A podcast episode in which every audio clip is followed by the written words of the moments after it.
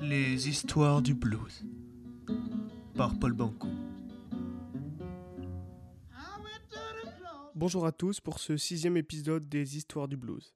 Aujourd'hui, nous continuons notre road trip à travers les États-Unis pour découvrir les grandes villes du blues.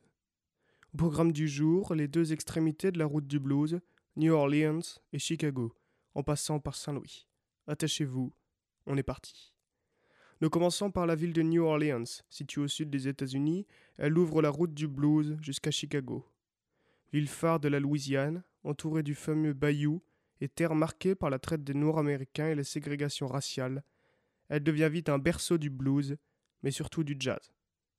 Ce dernier y apparaît dans les années 10 et est représenté par des artistes tels que Buddy Bolden ou Jelly Roll Morton. Le New Orleans jazz est même un style de jazz à part entière. Dans les années 40, ce sont une deuxième vague d'artistes comme le très célèbre Louis Armstrong ou encore Kid Ory qui vont faire sa renommée. Ce rythme dansant, ces cuivres magnifiques et enivrants, emportent l'auditeur dans un monde réconfortant et chaleureux en mangeant un bon gumbo, plat typique de la ville. Les artistes de rue se produisent à toutes les heures de la journée et une ambiance incroyable règne dans les rues. C'est en cette ville que se fait un syncrétisme musical entre le blues et le jazz. Les artistes de blues représentatifs de New Orleans sont Little Freddie King et encore The Neville Brothers. Ce mélange donne naissance à une musique métissée qui parcourt les rues et ravive les cœurs. Vous vous rendrez au House of Blues New Orleans, club musical et envoûtant, ou dans la très mythique Bourbon Street, dans le quartier français, pour faire la fête dans les temples du jazz tels que Fritzels ou Maison Bourbon. Cette ville magique et son architecture de l'époque coloniale vous attraperont et vous emmèneront en ces rues magistrales et pleines de vécu et ne vous relâcheront jamais.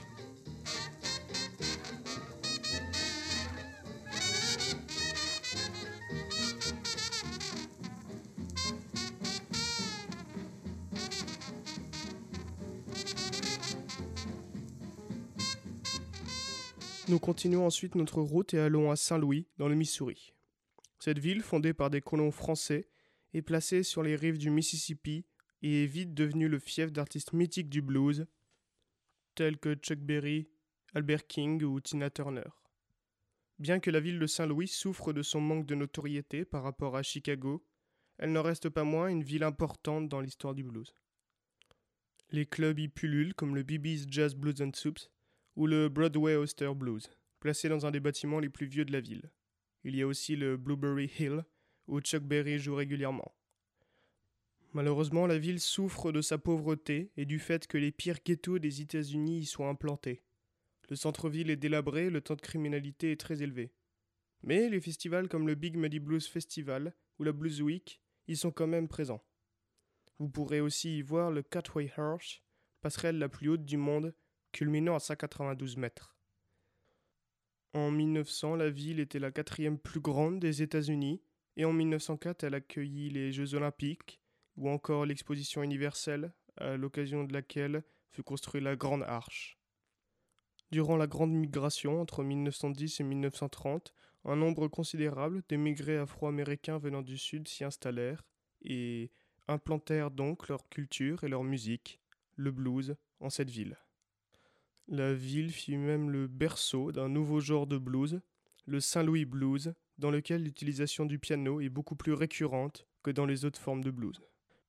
Cette ville, bien qu'ayant un peu perdu de son aura d'antan, vaut quand même le détour pour le rôle qu'elle a tenu dans l'histoire du blues et ses rues pleines de vécu.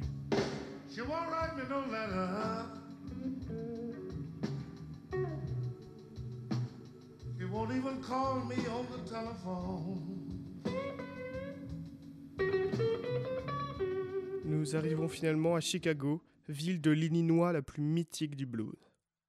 Elle abrita en son sein des artistes comme Buddy Guy, Buddy Water, All in Wolf ou encore Magic Sam, et j'en passe et des meilleurs.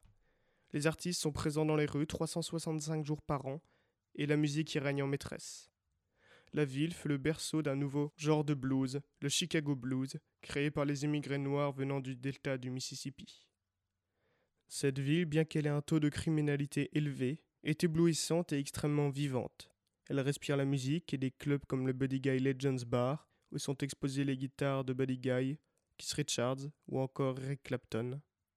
Le Blues Chicago, club à l'ambiance tamisée et conviviale. La ville abrite également Cheese Records, un des labels les plus importants de l'histoire du blues et de la musique en général. Howlin' Wolf, Bo Diddley et Muddy Water y ont enregistré leurs titres. Chicago est la troisième ville des États-Unis et la plus grande ville sur notre route du blues.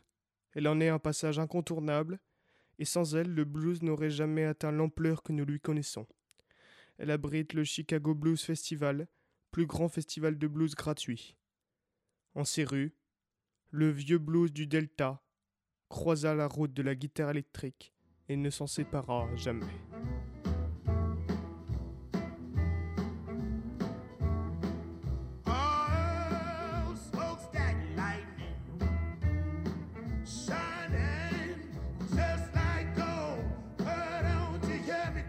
C'est déjà la fin de notre road trip à travers les États-Unis. Merci d'avoir écouté ce podcast et à bientôt pour de nouvelles histoires du blues.